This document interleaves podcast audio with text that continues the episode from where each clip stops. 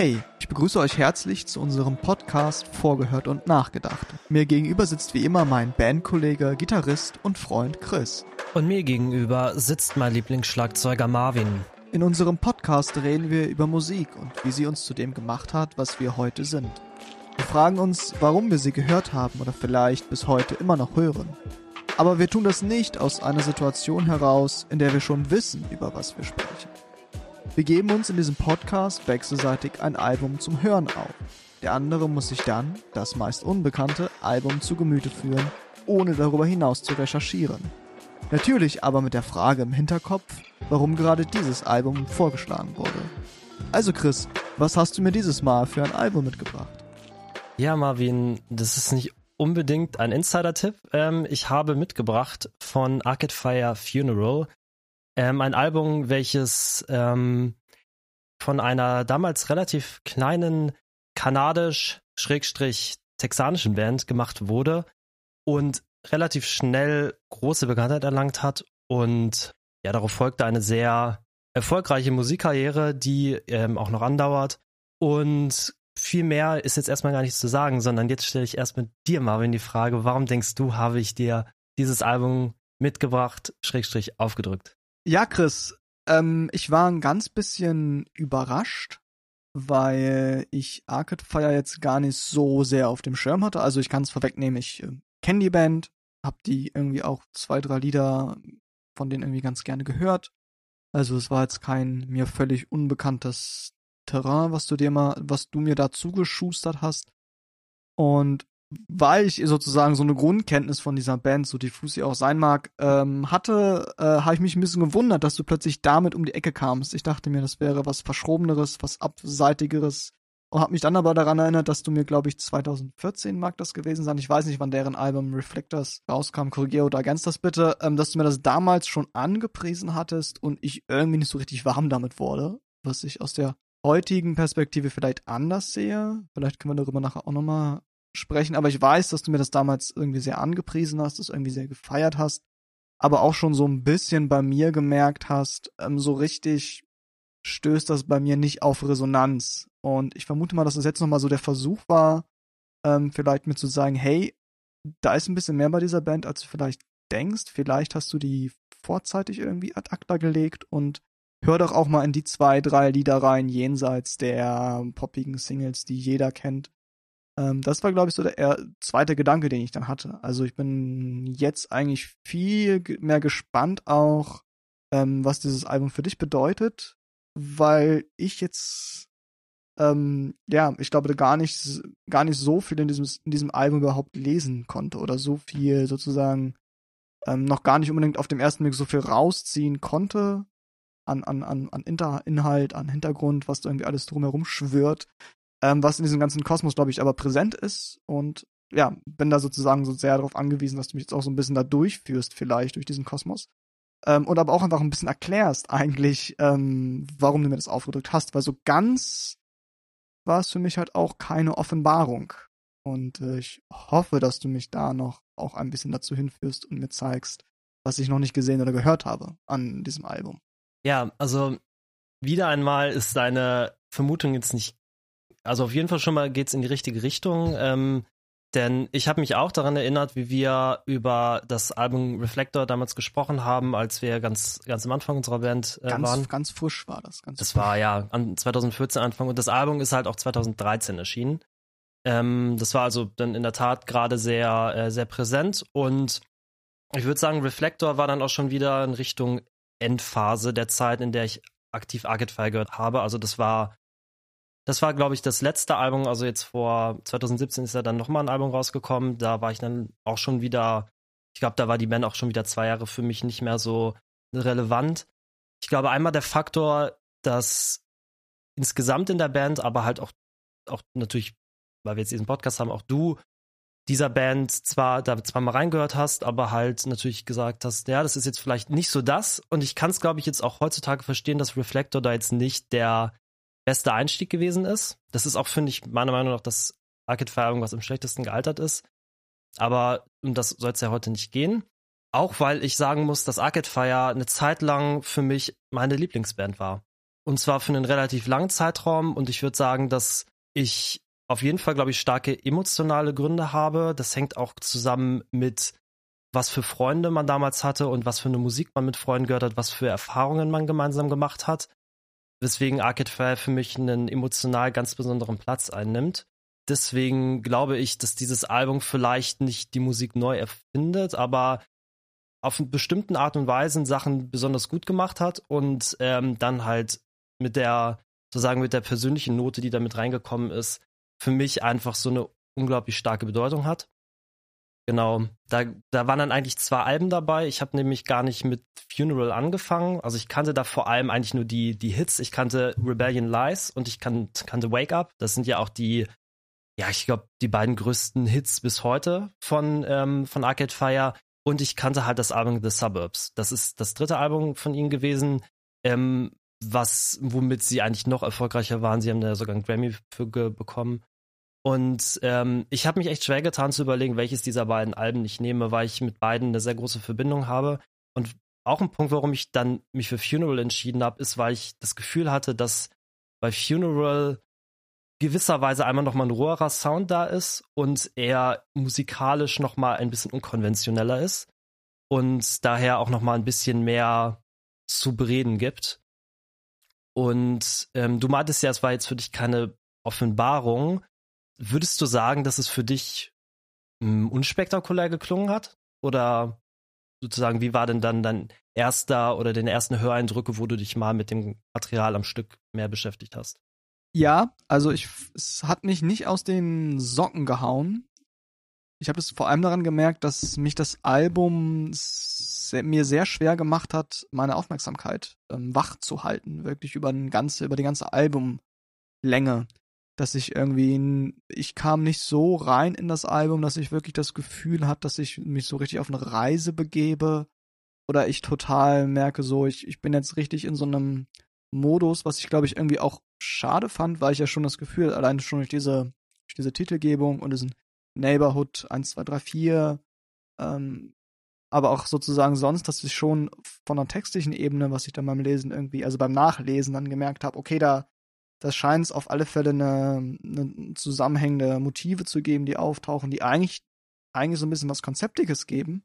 Aber irgendwie hat das Album für mich so ein paar Momente oder Songs gehabt, die es mir persönlich schwer gemacht haben oder die ich irgendwie äh, irgendwelche Assoziationen mir auch wachgerufen haben, die mich irgendwie eher immer rausgebracht haben, die dann nicht dazu geführt haben, dass ich das gut und gerne am Stück hören konnte. Das war, glaube ich, so vielleicht erstmal eine ganz einfache Beobachtung bei mir selber beim Hören, dass ich das ähm, recht schnell ein paar Songs hatte, die mir irgendwie gut gefallen haben. Oder wo ich irgendwie sage, hey, das höre ich gerne. Aber es auch so ein, zwei Lieder gab, die mich dann ähm, in einem wirklich muss ich, muss ich leider so sagen, im, im schlechten Sinne ein bisschen genervt haben. Und ich kann gar nicht ganz genau sagen, woran es liegt. Ähm, weil sie ja im Sound, da, da gehe ich mit, irgendwie unkonventionell sind. Oder, ne, ich, klar, man kann das jetzt irgendwie alles unter im weitesten Sinne irgendwie Indie-Rock verbuchen, was da irgendwie passiert. Aber auch irgendwie doch mit viel breiten irgendwie Einflüssen, so wie von Instrumenten, was da auftaucht und vom irgendwie vom Songaufbau und es klingt jetzt nicht wie so ein völlig glatter Britpop oder was sonst so vielleicht Anfang der 2000er rumgetunselt ist, sondern hat irgendwie auch sehr viel rohe Elemente, sehr raue Sachen, ähm, dass ich schon sagen würde, ja, das ist jetzt irgendwie schon spannend, vielleicht. Aber unterm Strich äh, habe ich sozusagen nicht irgendwie bei, bei wenigen Songs wirklich so gedacht, so, boah, krass, was, was da jetzt passiert. Ähm, weswegen, oder da hatte ich, glaube ich, wirklich ganz stark das Gefühl, dass es vielleicht auch so eine Musik ist, was du auch meintest, ähm, wenn man die zum gewissen Zeitpunkt in seinem Leben hat und dann sozusagen dafür gerade empfänglich ist, dass das Album total viel, ähm, total viel irgendwie einem gibt. Aber für mich war zum Beispiel so ein Song wie Crown of Love einfach wirklich nur nervig. Kann ich ganz, ganz offen sagen. Das war für mich einfach extrem nervige Schnulze und dann im letzten Drittel wird es dann für mich so ein Disco Disco-Abklatsch, der für mich nach I Will Survive klingt. Und das ist jetzt, wie gesagt, sehr unfair, wenn ich das so sage, weil da irgendwie viel mehr hintersteht. Aber komischerweise hat mich das sozusagen dann nicht in dem richtigen Moment getroffen, dieses Album. Weswegen mich, glaube ich, auch sehr, sehr interessieren würde. Also, ich weiß nicht, hast du dich schon 2004 gehört? Oder da, also da warst du ja noch, da wirst du ja, glaube ich, gar nicht in dem Alter. Ähm, oder also das wäre jetzt vielleicht auch eine Rückfrage, mit wie vielen Jahren du die äh, gehört hast. Weil ich habe so ein bisschen gemerkt, mir fehlt so ein bisschen, ja, vielleicht habe ich irgendwie auch zu viel gehört, dass ich es musikalisch oft einfach nicht spannend genug finde unbedingt. Und ja, gut, ich sag mal jetzt als jetzt, jetzt muss noch mal kurz der Schlagzeuger sprechen, ist, dass ich auch viele Songs einfach rhythmisch langweilig finde. Also auch nicht mal, dass ich jetzt sage, da muss jetzt irgendwie virtuos getrommelt werden. Das ist für mich gar nicht irgendwie ein Kriterium für irgendwie ein spannendes, gutes Album, sondern das ist selbst die Art und Weise, wie Rhythmus gedacht wird in dieser Musik, sehr eindimensional finde und nicht mal, also ich finde, es gibt da wirklich wenige Songs, die so einen schönen Groove haben. Und das äh, ist, glaube ich, so ein bisschen da irgendwie bewusst eingesetzt, so eine gewisse Attitude, die da so durchkommt, so ein bisschen, ich will nicht sagen dilettantisch, aber irgendwie so ein bisschen auch so ein gewisses Understatement, die ich man, das ich manchmal durchhöre in den, in den Kompositionen und den Arrangements und an manchen Stellen nervt mich das irgendwie und ich weiß gar nicht genau, warum jetzt. Vor allem, weil ich äh, textlich und inhaltlich total das Gefühl habe, dass da richtig, richtig viel drinne ist und ich es mich fast ein bisschen ärgert, dass für mich das musikalisch manchmal mehr Barrieren aufbaut, als es mir irgendwie Zugänge freilegt. Vielleicht so als allerersten groben Eindruck. Äh, wir können dann vielleicht noch mal uns irgendwie im Details irgendwie einzelne Songs angucken, aber so so Big Picture würde ich sagen, muss ich ganz, ich hätte, ich hätte mehr erwartet. Ich weiß gar nicht, was ich erwartet habe, aber ich hätte komischerweise mehr erwartet von diesem Album. Hm, ich glaube, was glaube ich ein, ein, wichtiger Punkt, glaube ich, bei diesem Album ist, und du hast ja natürlich auch jetzt gefragt, zu welcher Zeit habe ich das gehört und ich habe die Band nicht 2004 kennengelernt. In Deutschland ist das Album überhaupt erst 2005 rausgekommen. Also es hat dann eine Weile gebraucht, bis sich das hier rumgesprochen hat. Allerdings habe ich das, glaube ich, also ich habe die Band eigentlich, glaube ich, erst im Zuge von The Suburbs ähm, kennengelernt und The Suburbs hat 2010 ähm, Release gehabt in Deutschland und ich habe dann mehr oder weniger die Band entdeckt, glaube ich, wirklich Rebellion Lies war als Musikvideo das erste, was ich gesehen habe und das war halt in der Zeit, wo ich dann angefangen habe, auch wieder auch ein bisschen mehr Indie zu hören. Das war dann halt auch so Abis-Zeit. Also ich glaube, ich war so 16, 17, da habe ich das, da habe ich dann halt ja auch mehr Indie gehört. Parallel habe ich da schon meine The Mars Volta Phase gehabt. Also ich habe auch schon Berührungspunkte mit komplexerer, proggiger Musik gehabt, habe das halt auch schon gehört, auch härtere, aber ich hatte dann auch gleichzeitig irgendwie ja mehr Indie gehört. Zur relativ selben Zeit habe ich dann auch angefangen, Bands wie Sigur oder so zu hören. Also da auch die ersten Berührungspunkte mit Post-Rock auch mit dieser Frage, hey, wie kann Rockmusik funktionieren, aber halt auch mit Instrumentierung, die eher aus dem Folk oder dann eher auch mal Streicher oder auch eher mal Bläser kommen. Das war was, was ich damals, glaube ich, sehr spannend fand. Ich glaube, das ist erstmal eine Sache, die da drinnen waren und ich glaube, und das hatte ich ja auch schon mal so ein bisschen gesagt, so einfach dieses Zeitgefühl, einfach sehr gute Freunde von mir, Freundinnen, haben halt diese Musik auch gehört. Man hat gemeinsame Abende verbracht, diese Musik gehört und in gewisser Weise hat diese Musik ein Lebensgefühl ausgestrahlt, eine Thematik, die bei The Suburbs schon viel stärker, also die dann nochmal viel stärker ausgebaut wurde. The Suburbs ist halt einfach nur mal ein Konzeptalbum gewesen, was sich um das Aufwachsen und Entwachsen aus, der, aus den Suburbs sozusagen ergeben hat. Und in Funeral ist diese Thematik von Suburbs auch von, von Jugendlichkeit in verschiedensten Sinne von, äh, von Heranwachsen und von den kleinen Kämpfen, die man da sozusagen hat, aber auch von schweren Momenten, die sind da halt drin. Neighborhood ähm, hat da halt auch schon ganz viele Dinge drin, wenn man sich zum Beispiel Leica durchliest, die Lyrics da durch oder Crown of Love halt eben in einer sehr schnulzigen Weise, was du dann zu sagen, klar, wenn man sozusagen aus der Distanz sich das Ganze anguckt, ist das Ganze sehr schnulzig und so, okay, komm mal klar, so ungefähr. Ähm, aber sozusagen aus einer pubertären Perspektive gesehen, sozusagen aus dieser Perspektive habe hab ich halt, glaube ich, den Moment gehabt, dieses Album so fühlen zu können. Und ich glaube, so ist auch dieses Album, muss, muss, man, muss man, glaube ich, versuchen, dieses Album zu hören. Und da kommt, glaube ich, ein ganz starkes Thema durch, was für mich, glaube ich, sozusagen das komplett egal macht, dass diese Musik auch eine gewisse Eindimensionalität hat. Klar, das Drumming ist nicht spannend, fast alles ist im Viervierteltakt geschenkt. Und das, was dieses Album, finde ich, sehr gut kann, ist Dynamik. Und was dieses Album sehr gut kann, ist Emotionalität rüberbringen. Und diese Emotionalität ist was, was Arcade Fire, glaube ich, der Grund, warum Arcade Fire eine Zeit lang meine Lieblingsband waren. Eine Emotionalität, die ich bei manchen Tracks auf dem Album, auch bei The Suburbs, fast noch ein bisschen stärker habe, dass ich wirklich bei manchen Songs manchmal zu Tränen gerührt bin. einfach aus dem Nichts, weil diese Songs in ihrer Simplizität manchmal irgendwie so eine sehr, ja, also The Suburbs oder auch diese Songs schon fast eine Nostalgie mitbringt zu einer Zeit, die man selber dann gefühlt hat. Also da kommt halt ganz viel dieses, wie habe ich mich im Heranwachsen gefühlt. Ich habe mich in diesen Texten halt auch wiedergefunden. Die kamen zwar aus den USA, aus Kanada, diese Erinnerung, aber die kann man halt auf ein Dorf aufwachsen im, in Deutschland halt auch irgendwie beziehen. Das Lebensgefühl, was man da hat. Und das ist was, was ich irgendwie bei Arcade Fire super transportiert bekommen habe. Und ich finde halt auch die Einfachheit der Lieder erlaubt es denen, also in, in dieser Einfachheit der Lieder gibt es dann aber doch so manche simple Kniffs relativ, die es sehr gut, durch die sehr gut diese Emotionalität rübergebracht wird. Und das kommt zum Beispiel hier ganz stark über den Gesang zustande. Das hast du zum Beispiel bei dem letzten Song in the Backseat, wo quasi diese sehr fast schon sirenartiges Gesinge, was so ein bisschen an Björk erinnert, ähm, am Ende passiert. Oder halt, wenn wir jetzt ganz am Anfang des Albums schauen, Neighborhood One, wo finde ich auch einer der besten Songs auf dem Album gleich zu Beginn, der sehr langsam anfängt und die BPN-Zahl hört sich immer wieder ein bisschen mehr und wenn man sich die Lyrics anschaut, er beginnt sehr tief, Win Butler beginnt sehr tief zu singen und nach und nach wird er erstmal immer höher, bis am Ende sein, sein Gesang halt auch total an die Grenze stößt und er halt auch seine Stimme versagt.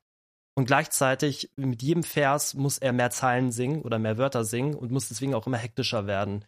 Und dadurch hast du so eine, so eine Art Steigerung halt immer, bis halt ein Song irgendwann ausbricht. Und das hast du halt, dieses Motiv des Ausbrechens hast du halt auch ganz häufig in den Songs das ist jetzt was, was mir jetzt nochmal stärker aufgefallen ist, was dann halt bei späteren Alben gar nicht mehr so viel drin war, aber was ich bei Funeral, glaube ich, sehr so dieses, vielleicht auch teilweise so ein bisschen pubertär-jugendliche Entladen irgendwie so drin hat.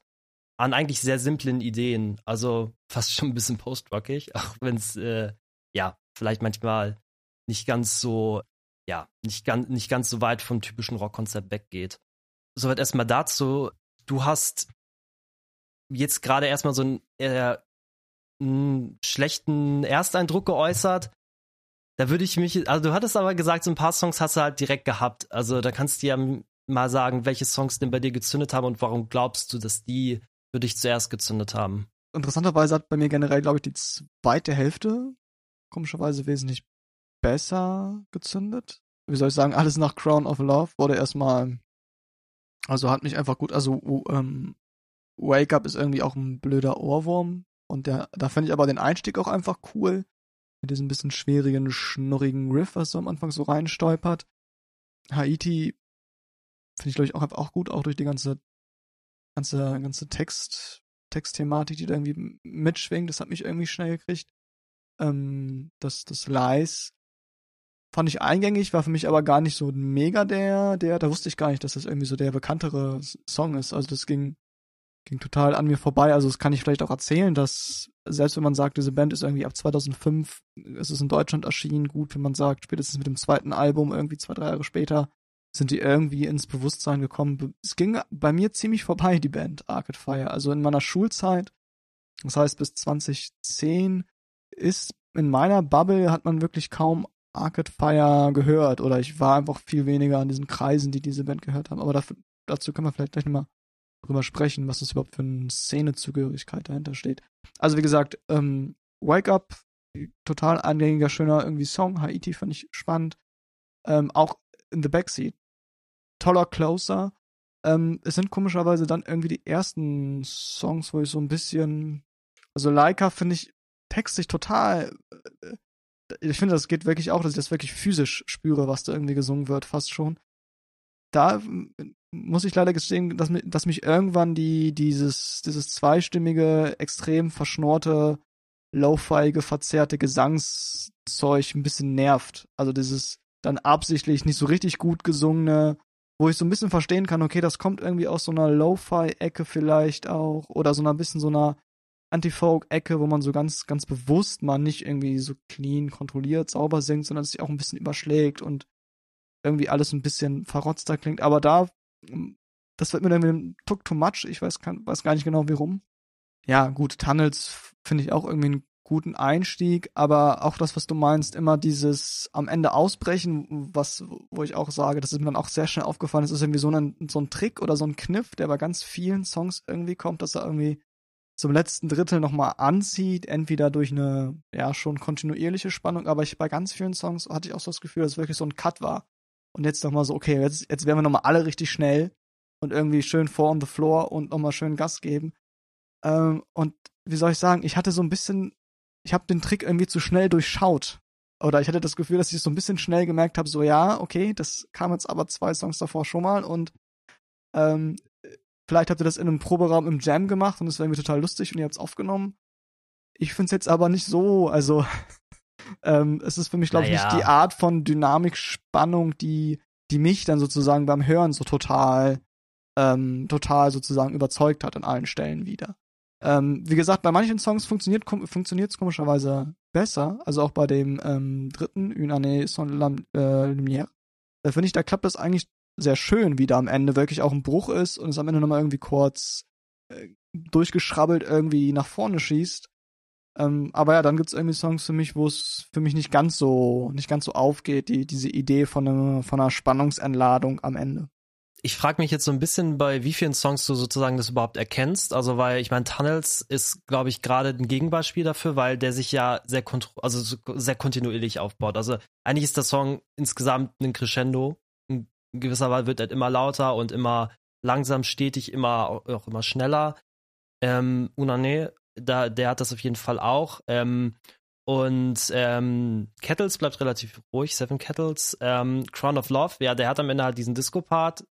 Und dann ähm, bei Wake Up finde ich, der entspannt sich zum Ende hin sogar noch so ein bisschen mit diesem, ja, weiß ich nicht, wie ich den beschreiben soll, aber nochmal dieser, dieser Zwischenpart, der dann am Ende nochmal kommt. Und dann, dann tun die so, als würden sie nochmal kurz anziehen für so zwei Takte und dann hört es wieder auf.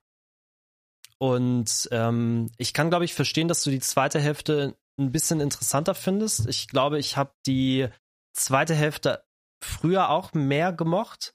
Und ich glaube, das liegt auch daran, dass ich das Gefühl habe, interessanterweise, dass zwar am Anfang du ja diese, wie du schon meintest, diese Neighborhood-Thematik ähm, drinne hast.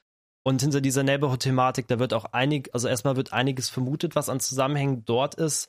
Ähm, also da wird sich zum Beispiel darauf bezogen, dass es ähm, eine, eine, ähm, ein, ein Buch gab, ähm, The Ice Storm, ähm, auf das sich das Ganze bezieht, ähm, wo dann Leute im Internet sehr genau nachgezogen haben.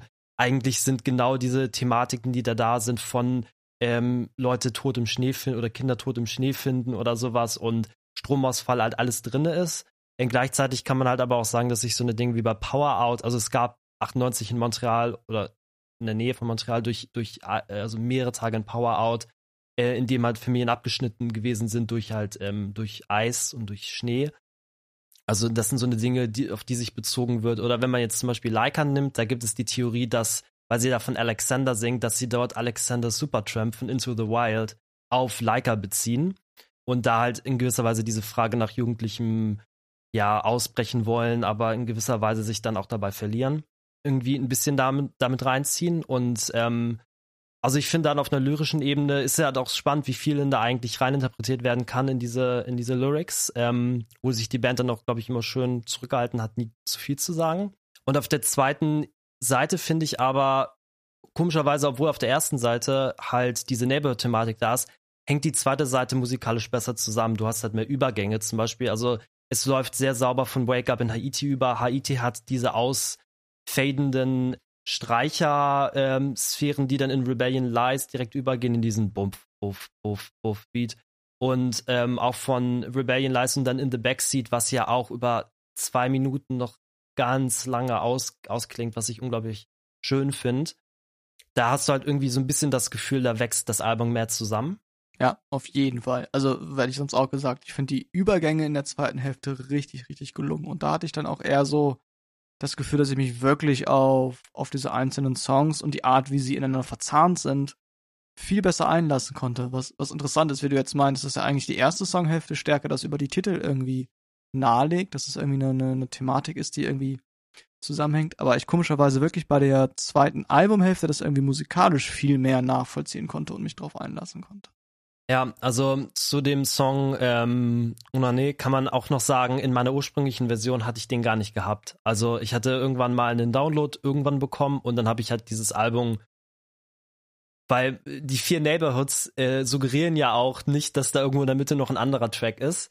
Das heißt, den habe ich auch erst eine Weile später ähm, gehört und habe halt die vier Neighborhoods so als einen Block irgendwie wahrgenommen.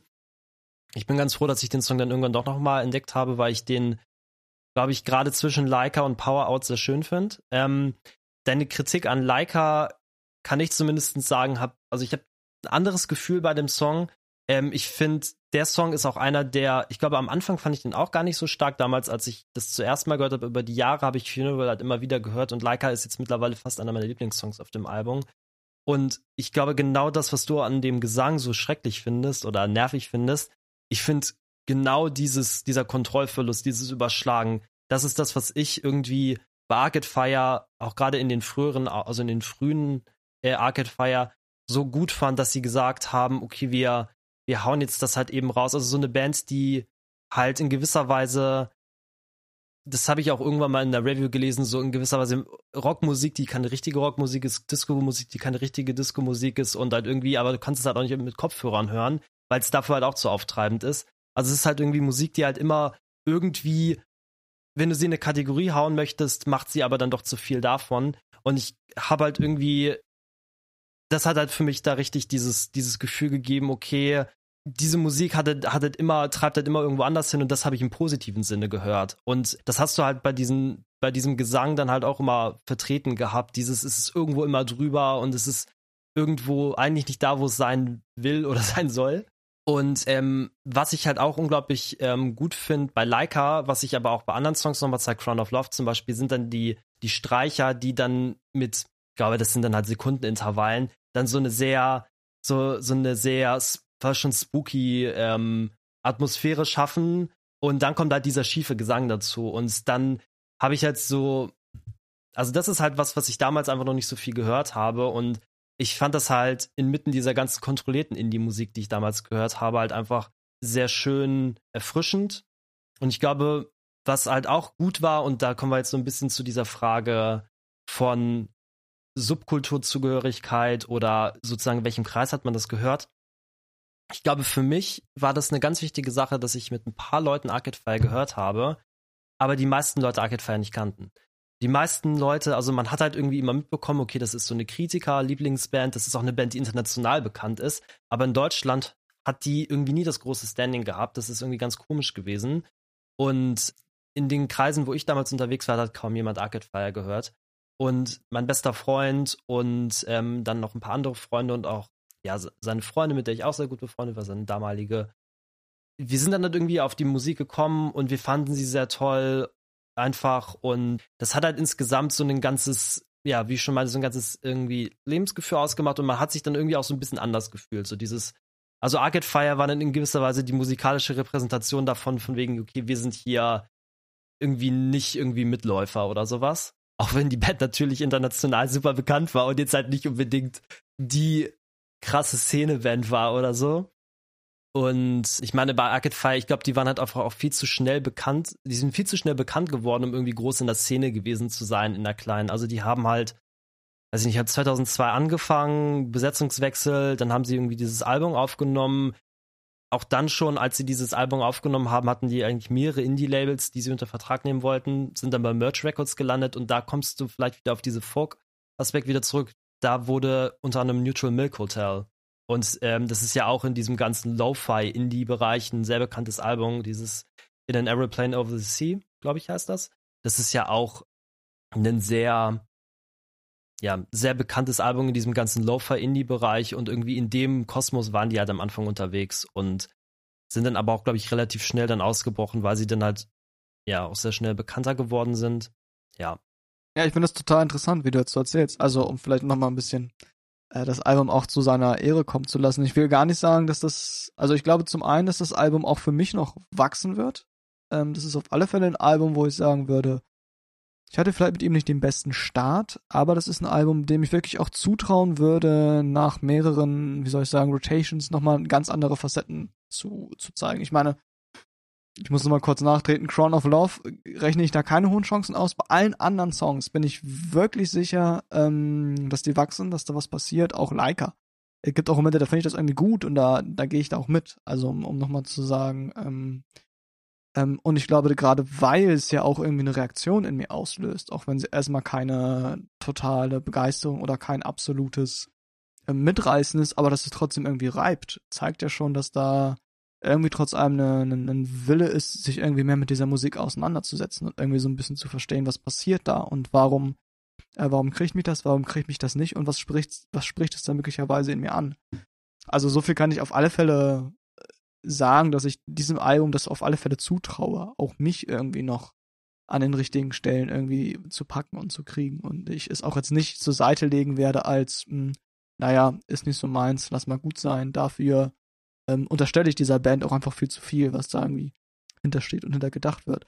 Ähm, ich finde es gerade aber auch total interessant, wie du beschrieben hast, dass es so ein bisschen so eine Band war, mit der man sich irgendwie auch abgegrenzt hat, weil ich auch das Gefühl habe, dass sie einerseits natürlich nicht in eine Metal, Punk, wir hören harte Musik und sind böse Typen Nische reinpasst, ähm, in der ich mich ja vielleicht auch eine Zeit lang bewegt habe, ist aber dann auch für eine wirklich eher happy, peppy Indie-Pop, Indie-Rock-Schiene eben auch nicht passt. Also es hat schon irgendwie einen relativ für, für die doch dann zugängliche Musik, die sie machen, irgendwie einen Arzi, Arzi-Anstrich der, glaube ich, auch in meiner Vorstellung dieser Band immer auch einen gewissen Nimbus erstmal verliehen hat, den ich gar nicht komplett durchschauen konnte, der vielleicht auch mehr konstruiert als de facto von der Band selber nahegelegt wird, der aber irgendwie dazu führt, dass sie zumindest in den Kreisen, in denen ich, in denen ich mich bewegt habe, irgendwie keinen Anschluss fand, weil es irgendwie, also man könnte jetzt ganz böse sagen, das, das äh, stimmt natürlich nicht, aber man sagt, ist so eine Art irgendwie Hipster, aber also irgendwie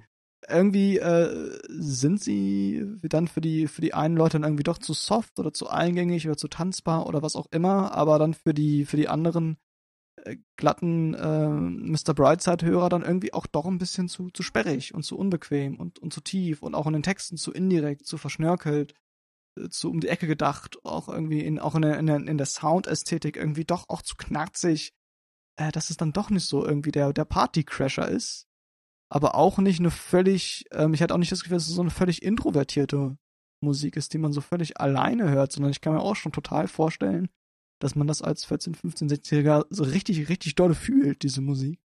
Und auch richtig dolle irgendwie mit bestimmten Freunden so richtig fühlt, diesen Koller, den man irgendwie in einer kleinen Stadt hat. Ähm, von daher, ähm, genau, erklärt sich jetzt für mich auch erst so ein bisschen, warum das an mir vorbeiging und warum ich wirklich dann erst, ja, ich würde sagen, als ich über 20 war, bewusst äh, realisiert habe, okay, es gibt diese Band und die machen irgendwie anscheinend so ein bisschen, irgendwie ein bisschen andere Indie-Musik und pff, könnte man ja mal reinhören.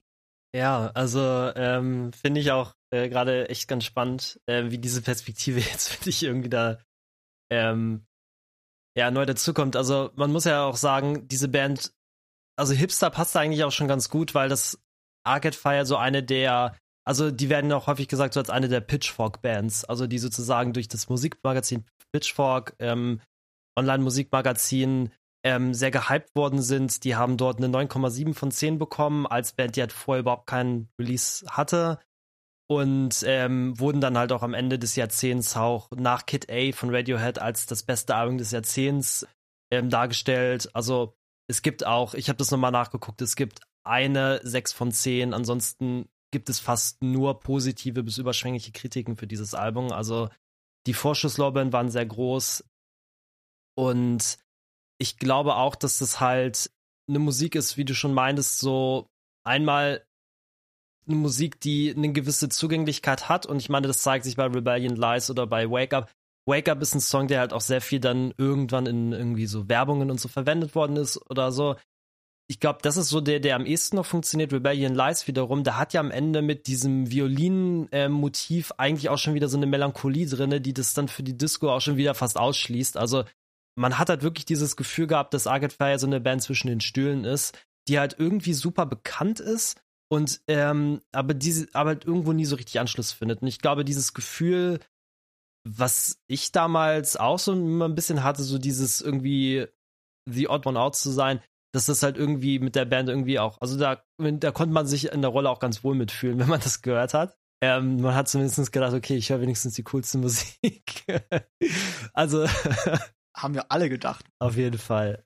Ähm, und ähm, ja, also in gewisser Weise glaube ich aber schon, dass diese Bands unabhängig davon schon irgendwie eine irgendwo muss das ja auch herkommen, dass so eine Musik, die ja nicht unbedingt, finde ich, die Voraussetzungen mitgebracht hat dafür, dass die jetzt der große musikalische und kommerzielle Hit werden. Warum diese Band eigentlich durch dieses Album und dann durch das, was danach gefolgt ist, aber dieses Album hat eigentlich ihre Karriere gejumpstartet. Kurz darauf waren halt auch Leute wie David Bowie direkt irgendwie von wegen hier, lass mal gemeinsam was machen und also in erstmal in der Musikszene hat sich viel gezeigt, dass halt auch bekannte Künstler auch von den Talking Heads zum Beispiel, dass die halt auch gesagt haben, okay, was ist da los? Wir wollen irgendwie das, das so voll krass und so wo es zum Beispiel auch einen, einen, sehr interessanten Artikel gibt, den ich damals dann in der Na irgendwann nachgelesen habe, als ich dann diese Band entdeckt habe und total begeistert war. Das war so die Zeit, wo ich dann auch im Internet alles von so einer Band nachgelesen habe. Und dann gab es einen Artikel vom Spiegel, der ziemlich spannend war, wo so ein Musikkorrespondent, der irgendwie aber dann in New York war, dass der halt irgendwie so geschrieben hat, er hat halt die Promo-CD von, von Arcade Fire bekommen und dann ist er dann in sein Lieblingscafé gegangen und hat dann die CD dann halt dem Keeper, Barkeeper gegeben, dass der die mal reinmacht. Und er war dann halt drei Stunden damit beschäftigt, den Gästen zu erzählen, was für eine Band das ist, weil die alle auf dieses Album so krass abgegangen sind. Also ich meine, das war halt auch so natürlich so eine Hipster-Kaffeebar, irgendwie Musikbar. Ähm, aber es hat halt auch direkt Leute halt irgendwie rausgerissen. Also nicht so, okay, das läuft jetzt mal hinterher. Also es ist halt Musik, die halt auch irgendwie die Aufmerksamkeit haben will. Also es ist keine Musik, die nebenbei laufen kann, obwohl sie Indie ist und was halt so viel Indie-Musik machen kann. Also ganz viel Indie-Musik kann halt immer nebenbei laufen und das kann dieses Album halt nicht. Und ich glaube, das ist halt auch das Problem, weswegen das halt für viele Leute halt auch nicht funktioniert hat. Aber für die Leute, die dann Zugang zu gefunden haben, war es dann halt irgendwie so, so was ganz Besonderes und irgendwie dieses Gefühl, was ich bei Arcade Fire hatte, irgendwie so was ganz Besonderes gefunden zu haben. Das habe ich halt echt, also ich habe das bei Musik häufiger mal, auch immer wieder mal, aber es ist halt was, was ich, ähm, was man halt nicht jeden Tag hat und deswegen ist Arcade Fire für mich dann immer so eine, immer noch so eine ganz wichtige Sache. Äh, ich finde die Beschreibung total schön, dass du sagst, so Arcade Fire kannst du nicht im äh, Nebenbei hören und äh, ich glaube, ich, das ist auch das, was ich so ein bisschen erfahren habe beim Hören, dass sie immer so ein bisschen einen Tuck zu aufdringlich sind, jetzt gar nicht negativ, aber wirklich einen Tuck zu sehr von der, von der Aufmerksamkeit haben wollen beim Hören. Und das ist mir so ein bisschen so, als ob jemand dir einmal zu viel auf die Schulter getippt hat. Und das gibt der Musik, obwohl sie so ähm, auf der einen Seite irgendwie vielleicht zugänglich daherkommt, gibt irgendwie eine gewisse Dringlichkeit, die ein, ein total entspanntes Zuhören irgendwie äh, verunmöglicht. Und ich glaube, das sind so Momente, die bei mir eben beim manchmal hören irgendwie so ein bisschen ins, ins Nervige oder hm, es ist mir jetzt irgendwie ein bisschen zu anstrengend gekippt äh, sind, die aber, glaube ich, genau das ausmachen, was diese Band vielleicht irgendwie auszeichnet. So eine Art ja. von, von ähm, ja, Rauheit irgendwie zu bewahren, die trotz aller Musikalität das irgendwie als eigenständiges musikalisches Werk da stehen lässt und nicht nur sagt, hey, du kannst mich halt so im Hintergrund anmachen und chillen und cool ist, sondern nee, wir möchten jetzt, dass du dich mit dieser Musik, wenn du sie anmachst, auch gefällig auseinandersetzt.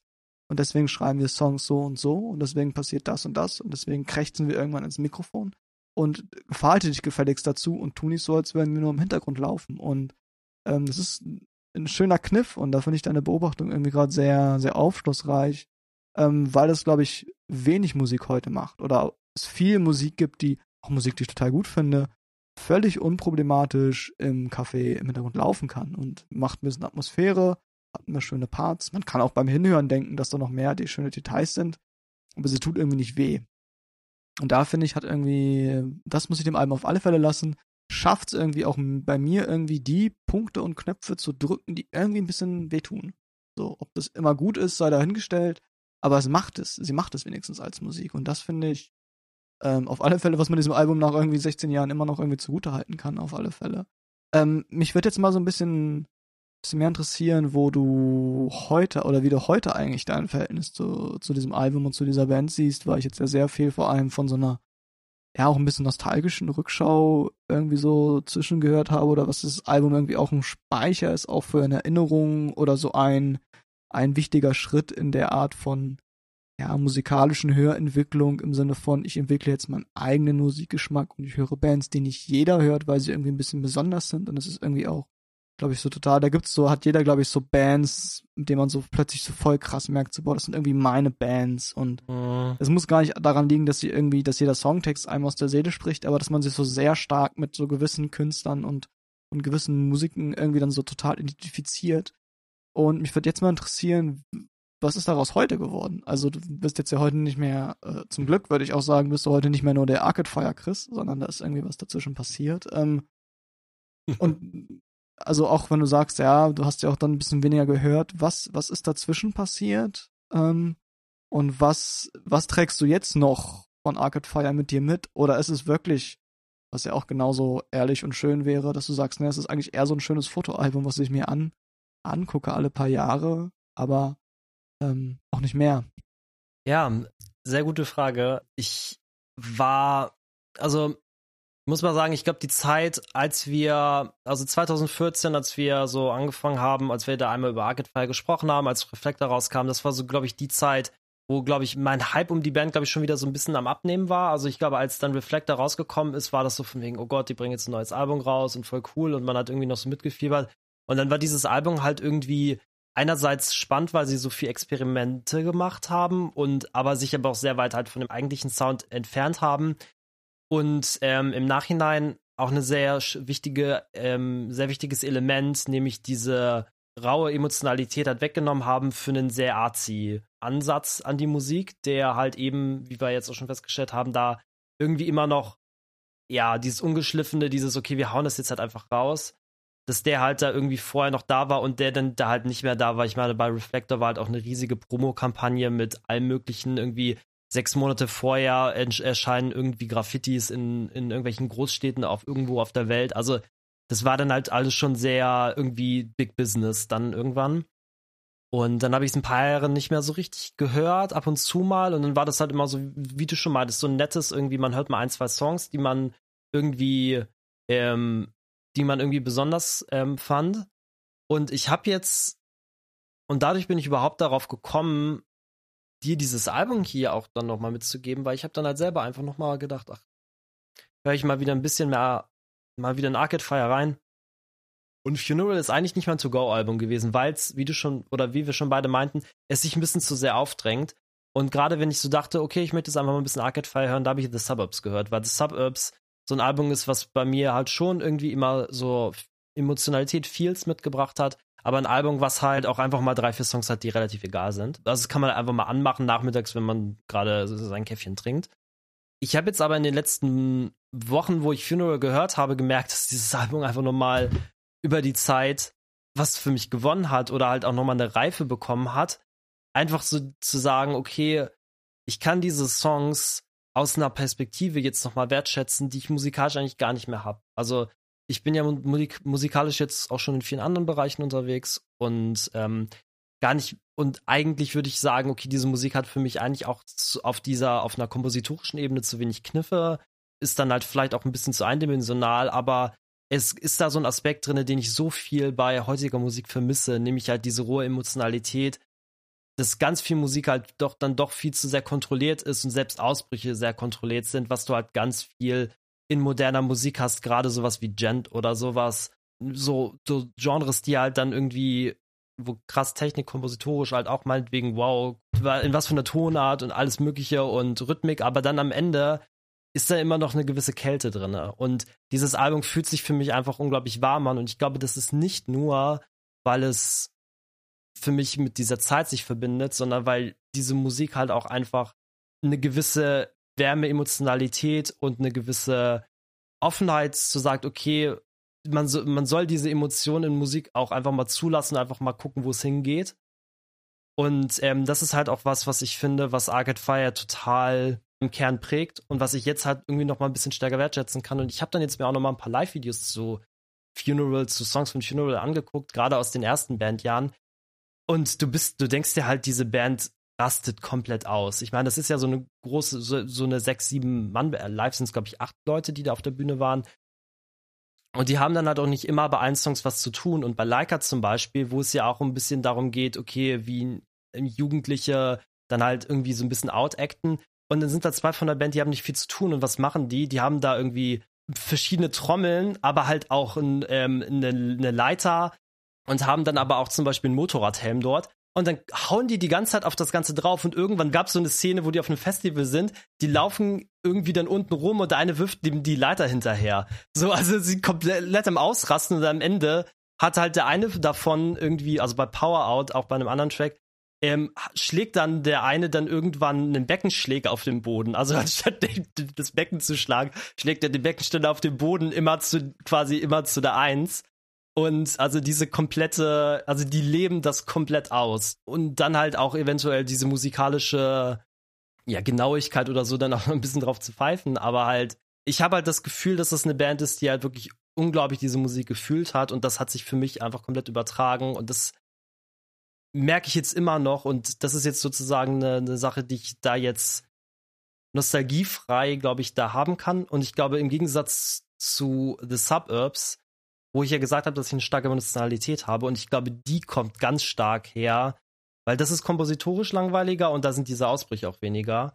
Und da habe ich, glaube ich, ganz stark das, was du meinst, so ein bisschen dieses Fotoalbum und deswegen ist man gerührt. Und bei Funeral habe ich das Gefühl, dass da halt aber auch wirklich einfach ein sehr großes Album entstanden ist. Und dass es in gewisser Weise berechtigt ist, dass dieses Album halt auch so stark gehypt wird. Das klingt jetzt so ein bisschen so, als wäre Arcade Fire so eine Verfallsgeschichte. also wäre so, als wäre, als wäre Funeral eigentlich schon tragischerweise der Peak gewesen und danach haben sie irgendwie an zwei, drei Stellen die falsche Abbiegung genommen und ähm, sind nicht mehr, nicht mehr das, was sie, was sie mal waren, ganz zu Beginn. Es ist ja irgendwie, ich kenne kaum, kaum eine Band, bei der man sich nicht diese Geschichte erzählt, dass man sagt, früher waren sie noch viel punkiger, härter, truer. Ähm, klingt jetzt ein bisschen so. Ähm, ich, also ich kann das gar nicht ganz, also vielleicht kannst du nur sonst noch gerne zwei, drei Sätze zu sagen, weil ich jetzt selber ähm, gar nicht so, gar nicht so drin bin. Wie gesagt, Funerals habe ich vorher zwei, drei Tracks immer mal gehört. The Sub-Ups habe ich ein bisschen mehr gehört, aber auch mehr in diesem, das ging da nämlich komischerweise, in so einem äh, bisschen Easy Listening Mode. Also das habe ich mich jetzt nicht aktiv mich wirklich mit beschäftigt, sondern wirklich mal so ein bisschen reingehört und so die zwei, drei Hits, die halt irgendwie jeder kennt, hat man irgendwie mehrfach gehört. Ähm, genau, das Album dazwischen, ähm, da weiß ich gar nicht, ist das irgendwie, äh, redet man da drüber oder äh, nicht? Und aber irgendwie die, die, die Chart-Platzierungen äh, sprechen ja schon eher dafür, dass es sozusagen erst nach Funeral eigentlich der, die, die richtig großen Erfolgsnummer kam, die jetzt ja in deiner Beschreibung eigentlich eher schon der Anfang vom Ende war, wenn man zumindest so die äh, Halbwertszeit dieser Musik sich anschaut. Wenn man sich so den insgesamt Tenor des, des Arcade Fire Fankreises, beziehungsweise also der, der Leute, die halt wirklich dann groß auf Arcade Fire schauen und irgendwie alle Alben mitverfolgt haben. Also was halt generell, glaube ich, abfällt, sowohl in den Kritiken als auch was die so, was Fans angeht, ist das aktuelle Album Everything Now. Also da sind sich eigentlich fast alle einig, dass das halt nicht mehr so, nicht mehr so geil ist. Ich fand das halt auch, ich habe das mir nochmal angehört, das kam 2017 raus. Es ist halt echt hart, geht halt hart in so eine, so eine ABBA-Ästhetik rein von Musik irgendwie und auch, ja, irgendwie sehr schade. Ich glaube, bis, bis Reflector war es, glaube ich, so, dass jedes Album in gewisser Weise was Neues reingebracht hat und auch, also ich glaube, was nie wieder passiert ist, ähm, wie bei Funeral, ist, dass die, dass das alle geil fanden.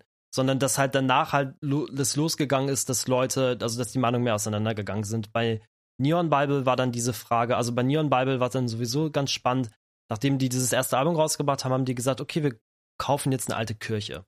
Und in dieser alten Kirche war eine alte Orgel. Und mit dieser, diese Orgel war dann der Startpunkt für das Album und haben dann halt Neon Bible in gewisser Weise ist dann, die Neon Bible ist dann der, der TV und sie sind dann halt ganz viel über diese Idee gegangen von irgendwie, wie, wie man stark, wenn man von den Medien geprägt ist und sowas.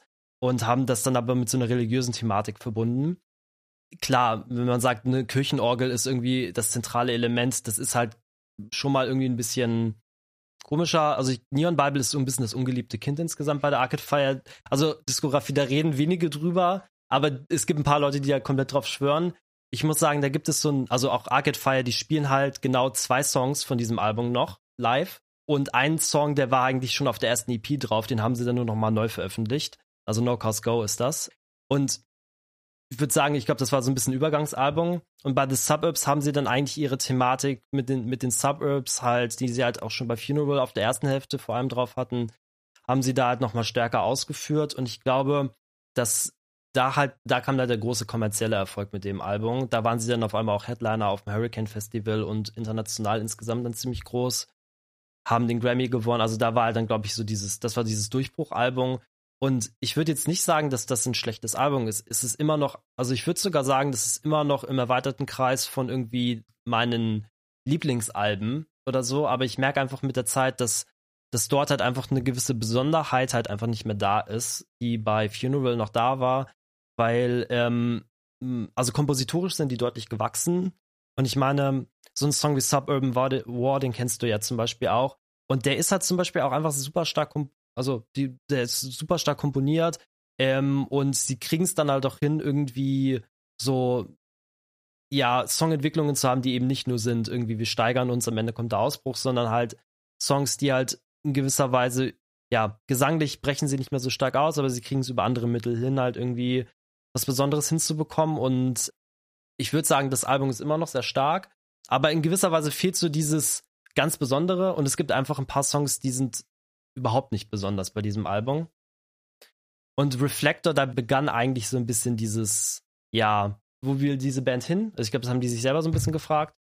Ähm, und dann kam ja dieses, okay, wir machen jetzt ein Doppelalbum mit haitianischen Einflüssen, mit irgendwie ähm, ganz viel irgendwie auf Disco machen und mit riesiger Werbekampagne und es geht jetzt irgendwie nicht mehr um uns, sondern es geht um die Gesellschaft. So, also nicht mehr diesen kleinen Blick auf die Gemeinschaft, auf Neighborhood oder auf uns, sagen, sondern dann ging es dann auf einmal um die Gesellschaft, so im ganz Großen. Und ich glaube, das ist so ein Punkt, wo es dann, glaube ich, also in, die sind halt noch erfolgreicher geworden mit dem Ganzen. Aber ich glaube, da begann es dann, dass manche so auch meinten, wo geht es eigentlich hin? So. Und ähm, ich kann es jetzt heutzutage verstehen, weil Reflector ist halt wirklich das Album, was, ich hab's mir, ich habe mir jetzt auch alle nochmal angehört. Ja, da ist halt, also ich glaube, ich hätte dir damals auch einfach nicht Reflector vorschlagen sollen, sondern ich hätte dann halt irgendwie sagen sollen, ey, komm, hör dir mal, ähm, hör dir mal Power Out erstmal an. So, ähm, dann, so, das ist auch Disco, aber das ist halt äh, Disco in irgendwie komisch. Also auch dieses, einfach nur mal, um nochmal Power Out zu würdigen, weil Power Out ist einer meiner Lieblingssongs insgesamt. Also das ist diese Art und Weise, wie sie so einen, also dieser Beat läuft die ganze Zeit durch dann hast du dieses Wechselspiel aus Gitarre und Glockenspiel. Und am Ende kommt dann noch diese, diese, diese Streichersektion rein, die da so eine unglaubliche Dramatik in das Ganze reinbringen. Ich meine, klar, wir sagen jetzt, das sind keine, oder wir haben jetzt so ein bisschen gesagt, das ist keine komplexe Musik, die sie schreiben, aber schreibt man einen einfachen Song, der so klingt. Das ist halt, weiß nicht, also da, kann ich dich jetzt ja auch nochmal fragen, so, ähm, so einmal zu dem Song und dann halt nochmal die Frage insgesamt, wenn du jetzt einen Lieblingssong wählen würdest, welchen würdest du nehmen? Also Power Out kann ich alles unterschreiben. Ich meine, das war ja auch der Song, der, ähm, du hast ja, konntest ja mein Last FM Profil stalken und dort hast du ja gesehen, oh, der Junge hat äh, nichts von Funeral gehört, außer Power Out. Und das lag daran, weil ich so eine, ähm, ja, irgendwie auch generische Playlist habe, in der ich irgendwie mittlerweile, weiß ich nicht, 500, 600 Lieder habe, die ich dann immer morgens anmache, wenn ich einfach nicht entscheiden möchte, was ich für Musik hören möchte und einfach mehr oder weniger sozialverträgliche Musik anmache, die irgendwie ganz gut durchläuft, die ich aber persönlich auch gut finde und die keine vorprogrammierten Logarithmen sind. Und da hat es eben dieser Track reingeschafft, weil ich irgendwann mal schon durch dieses Album so ein bisschen eher suchend geskippt habe und Power Out mich wirklich instant gekriegt hat. Also ich kann äh, total, ich kann das total verstehen und unterstreiche das auch total, dass es dieser Song schafft, mit so wenig so viel zu machen das finde ich wirklich äh, beeindruckend, dass der wirklich irgendwie sofort irgendwie ein irgendwie, ja, man mitwirbt, bis irgendwie einen in die Füße treibt und sich sofort irgendwie bewegen will, ähm, aber dabei sich nicht so, ja, ich finde, ich finde irgendwie, er macht irgendwie Spaß, ist aber auch nicht so total billig. Und das, das, da finde ich wirklich, und er hat, ähm, ja, ist irgendwie auch ein bisschen, der Name ist Programm, er hat irgendwie eine totale Energie. Ich weiß nicht, ob es mein totaler Lieblingstrack vom Album ist oder, aber ganz, ganz von dabei auf alle Fälle Power Out. Kann ich auf alle Fälle auch sagen. Ansonsten bei den anderen Songs, ich hätte glaube ich keinen, den ich jetzt als als Gesamtsong so komplett ähm, vorheben würde, weil jeder hat so ein bisschen seine Stärken, denen ich irgendwie sehr viel abgewinnen kann. Also auch irgendwie in The Backseat mit diesem super langsamen Aufbau und dieser Dramaturgie. auch, auch Haiti äh, hat irgendwie was und, und wie gesagt, manchmal sind es dann wirklich eher so die einzelnen atmosphärischen Parts, die mich total kriegen. Ähm, also ich könnte jetzt gar nicht sagen, dass jetzt irgendwie ein Song für mich noch total raussticht, aber ja, Power Out unterschreibe ich. Ja, ich fühle mich jetzt irgendwie schon so, als hätten wir so einen ganz guten Punkt erreicht, was das Album angeht. Ich habe jetzt gerade erstmal gar nichts mehr auf dem Herzen, was dieses Album angeht. Ich glaube, ich kann so ein bisschen resümierend sagen, dass Funeral immer noch eins meiner Lieblingsalben ist und diese erneute Beschäftigung jetzt im Zuge des Podcasts haben diese Position für mich eigentlich nur noch mal gestärkt und sie haben für mich auch gezeigt, dass Arcade Fire für mich einfach auch in meiner musikalischen Entwicklung eine Bedeutung hatte und auch in gewisser Weise einfach zeigt, okay, Musik kann halt auch simpel sein, sie kann halt auch irgendwie ein bisschen dilettantisch, wie du das schon so schön meintest, sein und halt aber über ganz andere Wege halt irgendwie was finden und ähm, so häufig ich halt irgendwie zum Beispiel jetzt auch Pitchfork irgendwie so ein bisschen auch elitär und sowas finde, aber sie haben da irgendwie einen ganz guten Punkt in ihrer, ihrer Review gebracht, wo sie halt irgendwie so meinten, dass diese pure Emotionalität auch etwas ist, was in der Musik gefehlt hat. So, und dass es halt so eine Sache ist, die dann über Arcade Fire halt sie dann gesehen haben, was da halt wieder reinkommt, eben dieses, das halt einfach rauszulassen und diese, eben diesen, diesen Kontrollverlust zu haben. Und ich glaube, das ist so eine, so eine Sache, die da ganz, was ganz Großes ist und ein ganz großer Kontrapunkt auch zu der sehr kontrolliert technischen Musik ist, die ich auch viel sonst höre, wo halt auch Emotionalität und Gänsehautmomente entstehen, aber ähm, dann komme ich halt zurück zu Arcade Fire und merke halt, wie die simpelsten Sachen eigentlich irgendwie mich emotional irgendwie am tiefsten berühren. Ja, das war doch ein schönes Schlusswort, Chris. Kann mich da nur anschließen und finde das irgendwie auch immer wieder bezeichnend, wie es dann manchmal die äh, vielleicht musikalisch oder instrumentell irgendwie unscheinbarsten Tracks irgendwie in ihrer ja, Ehrlichkeit oder Rohheit, der daherkommt, irgendwie ein, also mich auch manchmal viel tiefer berühren. Von daher äh, fand ich das heute sehr spannend. Ähm, weniger über das, das Musikalische war, ich glaube, da haben wir beide so unsere Geschichten, unsere Blicke auf dieses Album, sondern eigentlich eher warum irgendwie dieses Album was mit uns gemacht hat oder wie es das gemacht hat. Und finde eigentlich, finde es eigentlich fast eher interessant, was ich durch dieses Album über dich äh, nochmal so heraus, herausgehört habe. Und ähm, ja, finde es eigentlich auch nur toll, wenn man, wenn man sich zumindest diese, diese Idee einer, einer Emotionalität, die irgendwie wehtut, aber die man irgendwie auch zeigt, äh, wenn man die sich die so ein bisschen mitnimmt und äh, würde mir, glaube ich, selber auch wünschen, die vielleicht in meinem musikalischen Schaffen selber wieder auch immer ein bisschen wach zu halten. Also äh, von daher, ähm, danke für das Gespräch, Chris. Ich gebe dir das letzte Wort. Also hören wir jetzt auch bald irgendwie ein Glockenspiel bei uns äh, zwischen den zwischen den Gitarrenriffs ausklingen. Ähm, ja, ich würde noch mal schauen, ob ich dir noch äh, so einen kleinen Sneak Peek zur der der nächsten Folge ähm, rauskitzeln kann, ob du mir da vielleicht schon mal einen kleinen Hinweis drauf geben kannst. Ansonsten erfahre ich noch ein bisschen im, im Dunkeln für die nächsten Wochen? Ähm, es schwankt gerade. Also es kann gerade, glaube ich, alles sein zwischen 1999 und 2010. Das ist, glaube ich, die Einschränkung, die ich dir geben kann. Ähm, hängt so ein bisschen vom Wetter ab, kann ich vielleicht auch sagen. Ähm, aber über die Wetterfühligkeit und der Wetterabhängigkeit von Musikhörverhalten, äh, das wäre vielleicht was für die nächste Folge. Alles klar, dann ähm, bedanke ich mich sehr für diese Folge. Ich habe es sehr genossen. Ich fand, es war ein sehr schönes Gespräch und ähm, ich hoffe, ihr fandet das auch sehr schön. Und dann sage ich ähm, auf Wiederhören. Ja, bis zum nächsten Mal. Danke, Chris. Und macht's gut. Ciao.